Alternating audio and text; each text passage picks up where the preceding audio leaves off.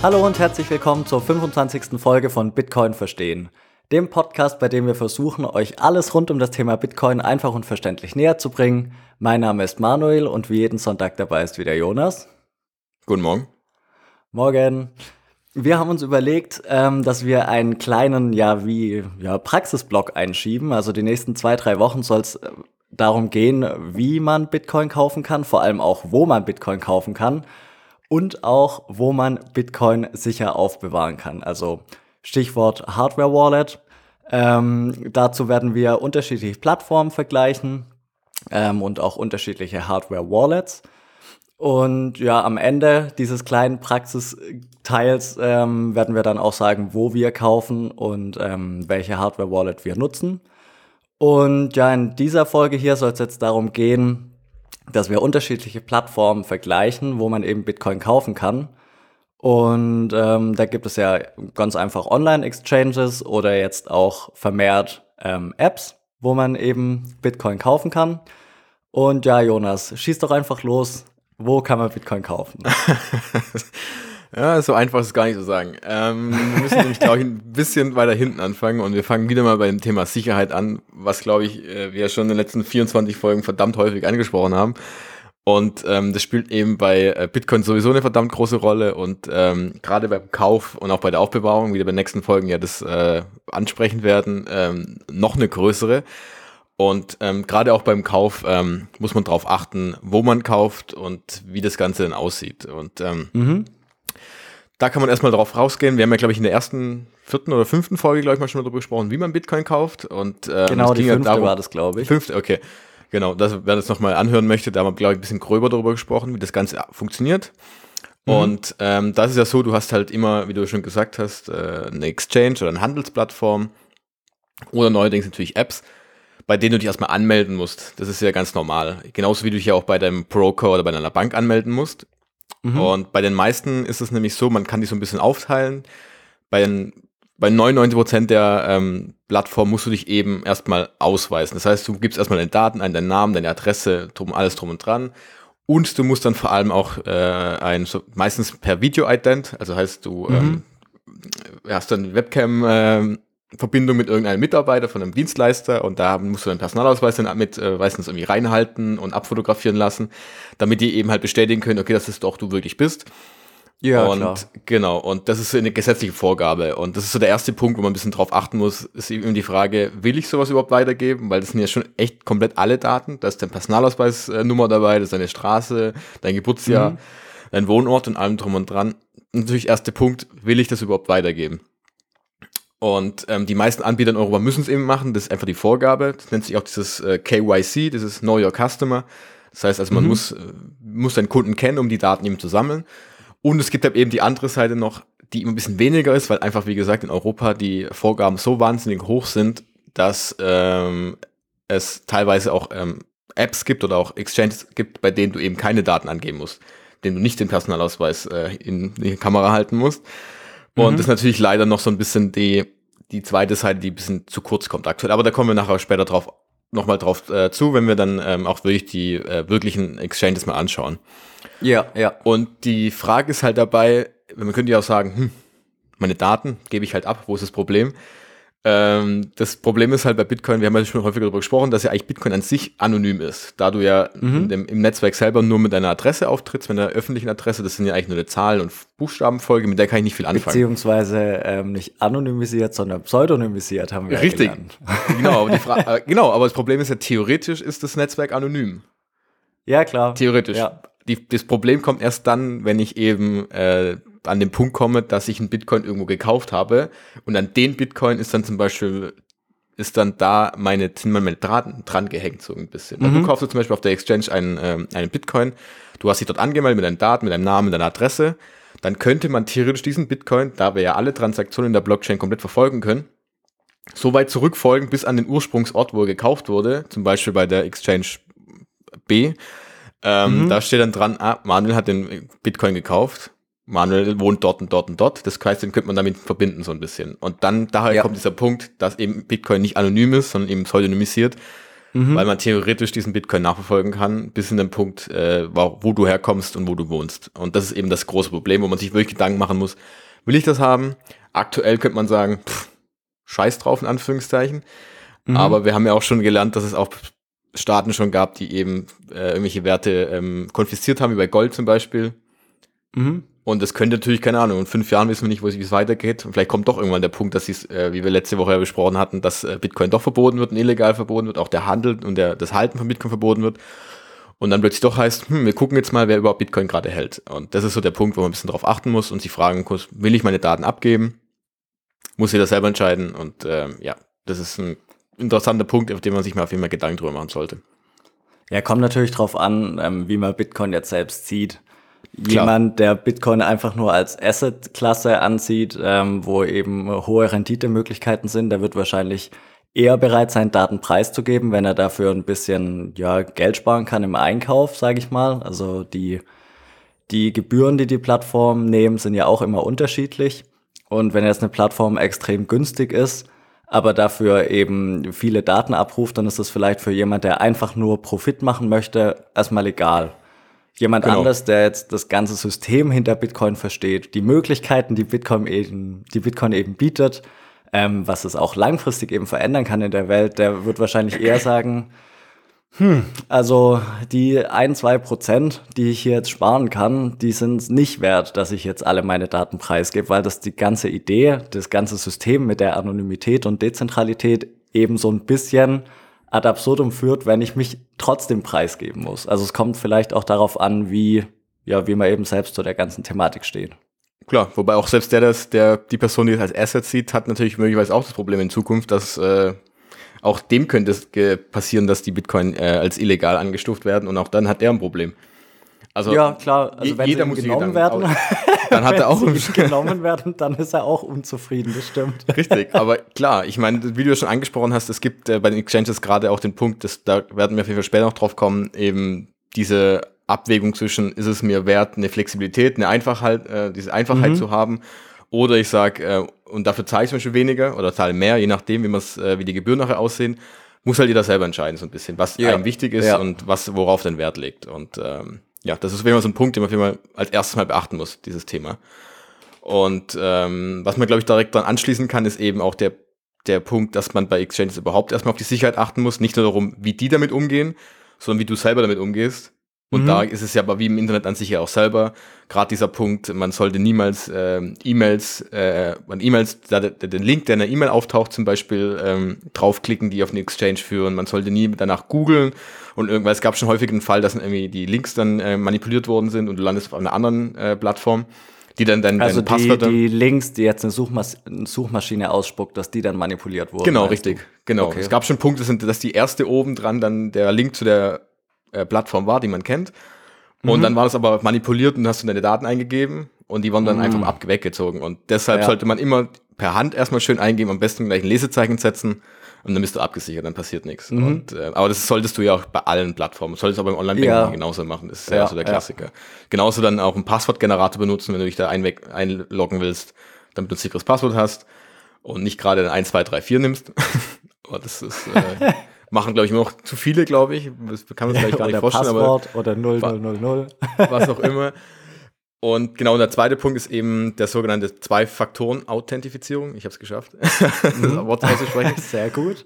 Ähm, da geht es nämlich darum, dass du dann bei, viel, bei vielen Plattformen kann man sich das nämlich so einrichten, dass du eben dann einerseits den Benutzernamen, dein Passwort eingibst und gleichzeitig bei der Anmeldung dann noch zum Beispiel eine, ähm, eine, Zahl, eine Zeichenfolge auf deinem Handy oder einem Smartphone angezeigt wird, die du nochmal eingeben musst. Dadurch kannst du dich also nur anmelden, wenn du einerseits deine Benutzernamen und dein Passwort kennst und dein Smartphone zur Verfügung hast, damit mhm. es nicht passiert, dass wenn einer zum Beispiel einen Benutzernamen klaut oder eben den Zugriff darauf hat, dass er direkt einloggen kann. Das sind so drei Punkte, auf die man achten sollte, anstellen sollte und auf jeden Fall benutzen sollte.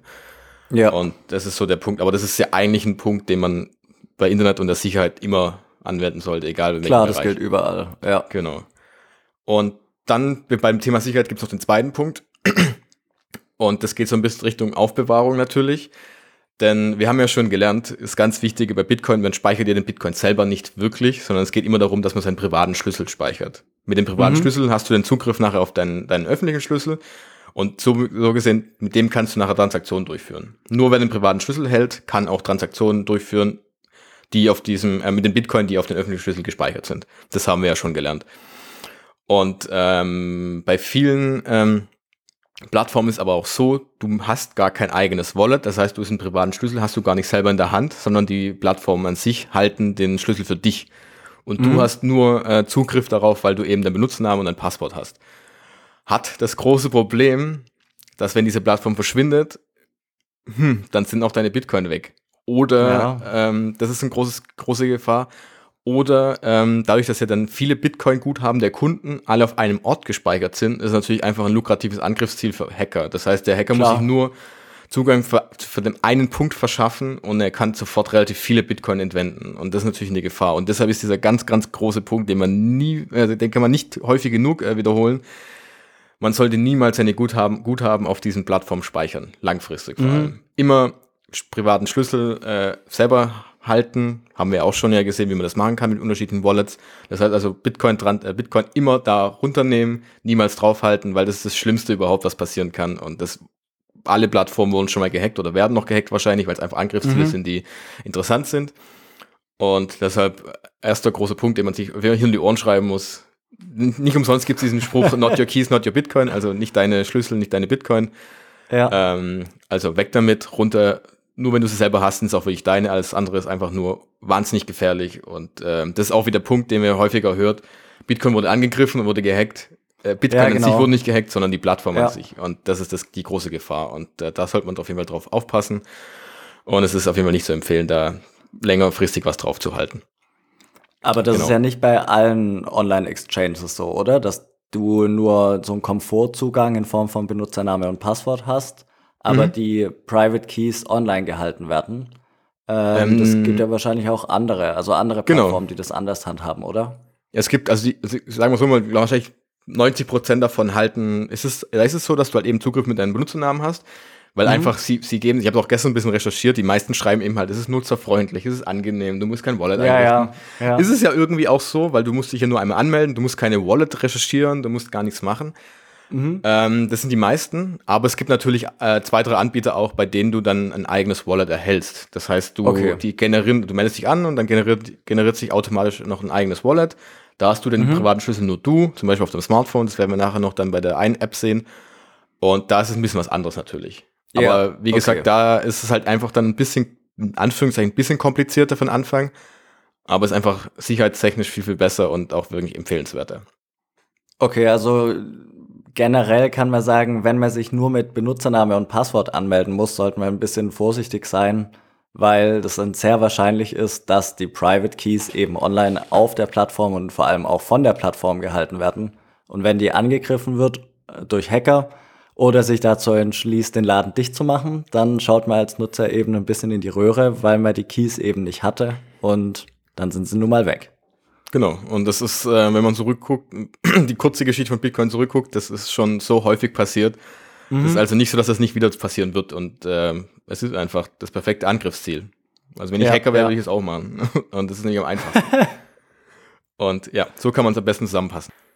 Genau, und wer noch mehr darüber wissen will, wie das Ganze abläuft, also gerade der ähm, Friedemann Brenneis, der äh, von unseren in Anführungszeichen Kollegen vom Honigdachs-Podcast, der sehr zu empfehlen ist. Er hat auf seinem Blog coinspondent.de, wir, wir verlinken das auch alles in der Beschreibung, einen schönen Leitfaden zusammengestellt, gerade zum Thema Kaufen, also was man da beachten muss und worauf man denn achten sollte und hat auch da ein paar äh, Informationen zu bestimmten Exchanges reingepackt. Und den sollte man auf jeden Fall mal durchlesen. Der mhm. ist sehr, sehr zu empfehlen. Okay, sehr gut. Nachdem wir jetzt so ein bisschen ja einen kleinen Theorieblock vorne weggeschoben haben, würde ich sagen, dass wir uns jetzt einfach mal ein paar Plattformen konkreter anschauen. Ähm, generell muss man ja da unterscheiden, wenn ich das richtig im Kopf habe, dass es auch bei den Online-Exchanges Anbieter gibt, die richtige Bitcoin verkaufen. Und dann gibt es welche, die den Bitcoin-Kurs nur abbilden. Ähm, sag da vielleicht noch zwei Sätze dazu, bevor wir dann äh, konkret zu den, äh, zu den Exchanges selbst kommen. Ja, genau. Also die meisten, bei den meisten Anbietern ist es so, dass du halt wirklich dann den Bitcoin kaufst. Du kannst den auch dann, also du kaufst das Ganze, du kannst den Bitcoin dann auf deine Wallet übertragen. Das heißt also, du hast wirklich einen, theoretisch einen Bitcoin von diesen 21 Millionen gekauft, also auch mhm, wirklich safe. Ja. Und dann gibt es aber auch äh, sogenannte CFD, ich, wie, wie ist es auf Deutsch, das dann der äh, Differenzkontrakt. Genau. Oder halt da, Contract for Difference auf Englisch. Genau, und da wird ja dann der Preis eigentlich nur abgebildet. Das heißt, du kaufst so gesehen einen Vertrag, der den Preis abbildet. Das mhm. heißt, also, wenn es nach oben geht, dann hast du, machst du Rendite, wenn es nach unten geht, dann verlierst du wieder was. Äh, das heißt, aber da hältst du halt den Bitcoin selbst nicht. Das heißt, du kannst den Bitcoin nicht auf dein Wallet übertragen und ähm, mhm. deshalb ist es davon wirklich erstens ist es wahnsinnig spekulativ. Ähm, es ist, ähm, es macht ja überhaupt keinen Sinn, das so zu machen, außer du willst wirklich nur traden, was wir mhm. ja keinem empfehlen wollen.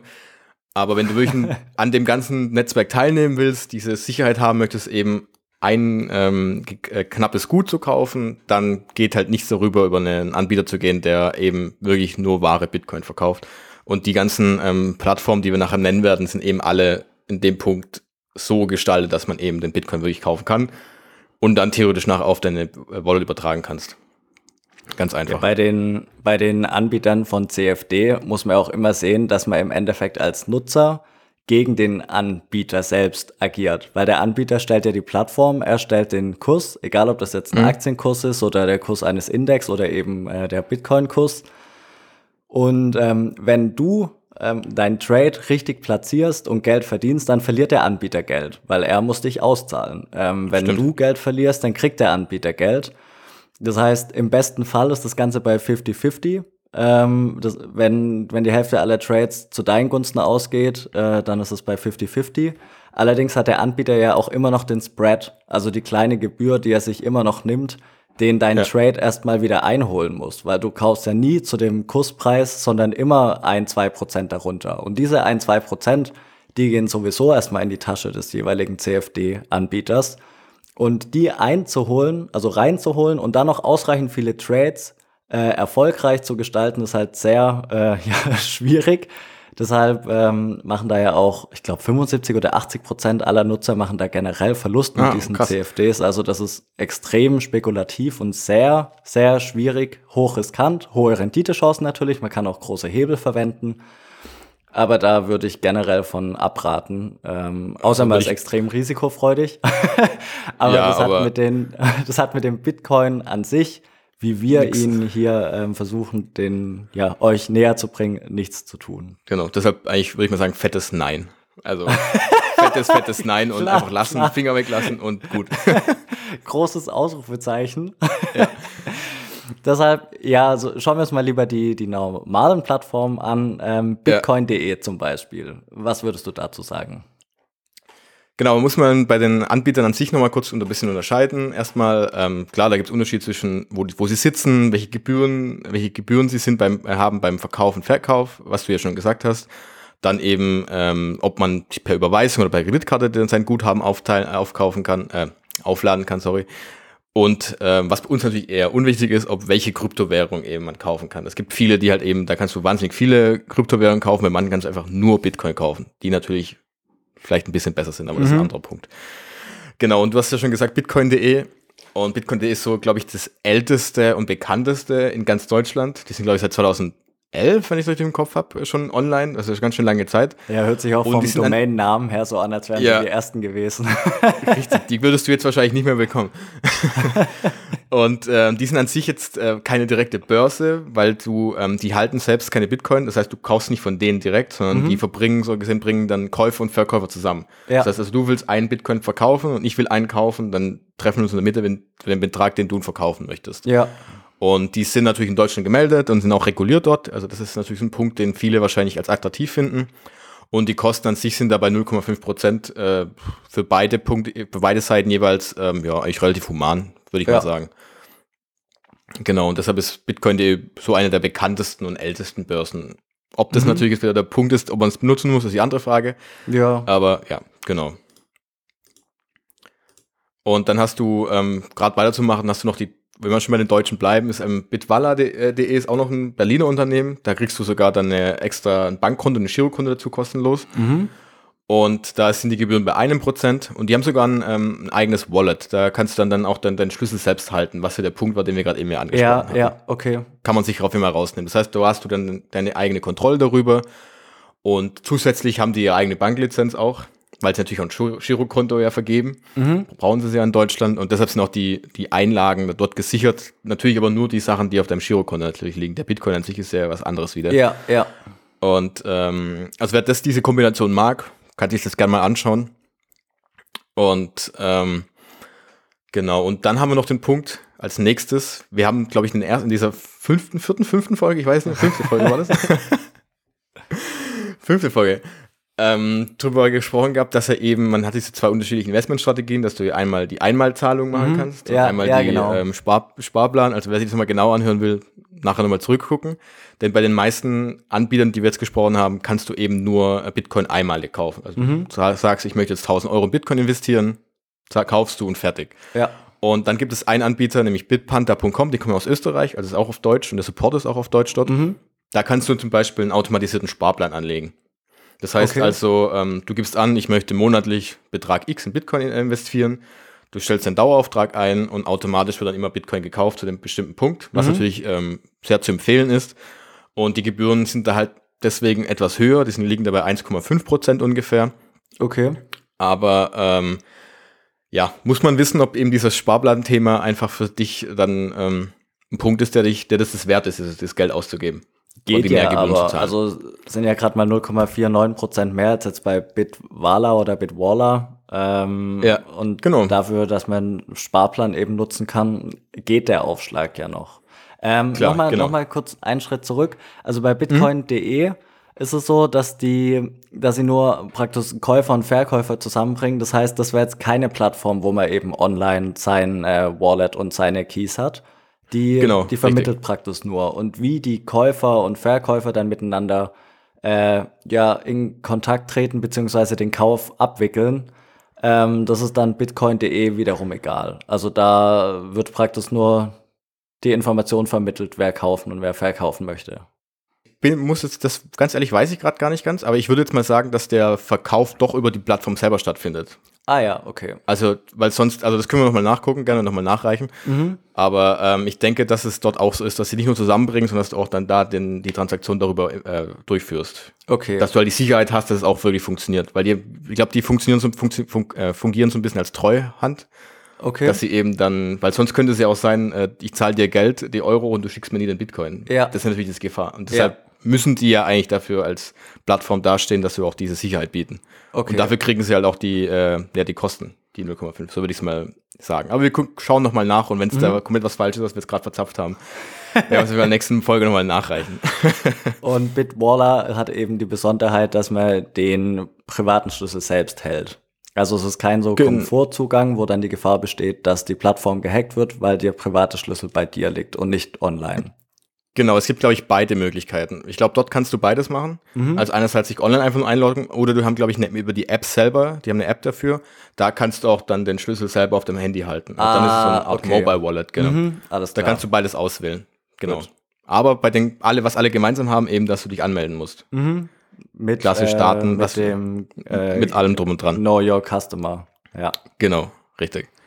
Genau. Das sind so die drei größten deutschsprachigen so ein bisschen. Natürlich gibt es dann noch andere, die wir vielleicht so ein bisschen überfliegen können. Kraken.com ist auch eher der USA, also eines der größten, hat auch sehr, sehr günstige Preise. Mhm. Das heißt also eher für Leute gedacht, die so vielleicht schon ein bisschen mehr damit auskennen und auch vielleicht ein bisschen äh, weniger darauf achten möchten, wie die, wie die äh, Benutzerfreundlichkeit ist, ob da jetzt der Support auf Deutsch ist und ähm, ob ich da jetzt einen Sparplan habe, mhm. sondern die einfach nur kaufen wollen. Ja. Genauso wie die größte Handelsplattform ist Binance. Die sind, glaube ich, aus äh, Asien, ich weiß nicht ganz genau wo, aber auf Asien, die haben sehr, sehr geringe Gebühren. Sind aber auch so ein bisschen, ja, muss man gucken, ob man das machen will. Da sind halt auch viele andere Kryptowährungen dabei und ähm, ja, muss man vielleicht jetzt nicht unbedingt machen, würde ich mal sagen. Das heißt, ich höre so ein bisschen raus, dass du kein Fan von den Plattformen bist, wo man zum einen ähm, sich eben ja legitimieren muss über seinen Ausweis und äh, zum anderen äh, von Plattformen, wo, wo eben auch andere Kryptowährungen gehandelt werden, neben Bitcoin. Ja, ich finde halt bei dieses bei dem Thema Daten finde ich nicht nur das Thema Privatsphäre wichtig, sondern einfach ich habe keinen Bock darauf, ganz ehrlich, mich da anzumelden. Mhm. Zeit mit diesem, ich muss dann mich da hinsetzen, ich muss meinen Personalausweis rausholen, ich muss mit dem irgendjemand ja, chatten. Halt umständlich, klar, ja. Will ich gar nicht. Und bei Krypto, bei anderen Kryptowährungen finde ich halt das Problem. Ähm, ich habe immer das Gefühl, dass sie sich nicht darauf fokussieren können auf das Kerngeschäft so mhm. gesehen dann. Die okay. wollen immer Kohle machen, weil mit ja. dem anderen Handeln machst du halt mehr Gebühren, du hast mehr zu und dann hast du halt nicht dieses den Fokus auf Bitcoin selber und auf mhm. die Sicherheit. Weil ich selber denke, wenn ich mich wirklich als Unternehmen auf Bitcoin fokussieren kann, kann ich mich auch mehr auf die Sicherheit wiederum äh, festlegen. Ja, klar. Und deshalb, aber das muss ja jeder selber wissen. Für mich persönlich ist es so. Und äh, ja, so würdest du es mal zusammenfassen erstmal. Okay. Und dann haben wir ja noch, oder du hast eingangs erwähnt, dass es auch noch ähm, reine App-Anbieter gibt, also wo man sich nur eine App auf sein Handy runterladen muss und dann dort direkt Bitcoin kaufen kann. Da, genau, da ähm, gibt es sind ja die bekanntesten, die zumindest mir was sagen. einmal, einmal die Bison-App, ähm, die wurde ja von der ja, Stuttgarter Börse mitentwickelt und eben die Relay-App. Wie unterscheiden die sich denn? Genau, die Bison-App ist, glaube ich, ein bisschen in Deutschland bekannt geworden, gerade weil eben von der Stuttgarter Börse ausgegeben. Ich glaube, da haben auch relativ große Marketingkampagne, so auch bei YouTube häufiger habe ich es mal gesehen. Ja, ist ziemlich häufig auch halt eben so, eine Zeit lang, ja.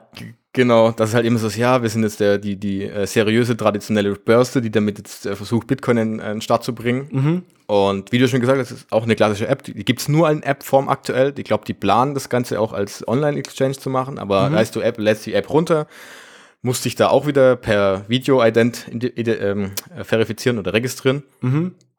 Was da natürlich auch wieder der Punkt ist. Und, und dann kannst du eben auf dem Smartphone selber deine Bitcoin kaufen. Ja. Was natürlich sehr einfach ist, weil du das einfach so in der Bahn machen kannst, theoretisch oder im Klar. Bett liegend, was auch immer. Und ähm, ist natürlich meistens bei Apps, wissen wir ja selber, ist ja meistens sehr übersichtlich, weil du einfach sehr eine intuitive Steuerung hast. Und es ist auch schon angenehm. Und ähm, dort sind die Gebühren mit 0,75 Prozent, ja, ganz in Ordnung eigentlich. Soweit mhm. kann man ja, glaube ich, lassen. Ja, kann man Gibt's kein, sagen. Kein, keinen Sparplan. Und ich glaube, du kannst ein paar Kryptowährungen an sich kaufen, wenn ich es richtig im Kopf habe. Und vor allem du, ähm, ähm, ja, aber der private Schlüssel wird halt eben wieder von der Plattform selbst gespeichert. Und die ah, habe ich gestern nochmal okay. nachgeschaut. Die geben sogar das als äh, Marketing-Punkt äh, an, dass man kein Wallet erstellen muss, dass mhm. man sich einfach nur mit dem Nutzernamen anmelden muss. Also die, die werben sogar damit. Und ob das jetzt so gut ist, ist halt eben fraglich. Und, ja, es ist halt ähm, wie ein Komfortzugang und der geht halt zulasten der Sicherheit. Richtig. Ja. Und ich kann es auch verstehen, wenn jemand sagt, ich habe keinen Bock drauf, auch in Ordnung. Aber es ist halt die Frage, ob du es willst.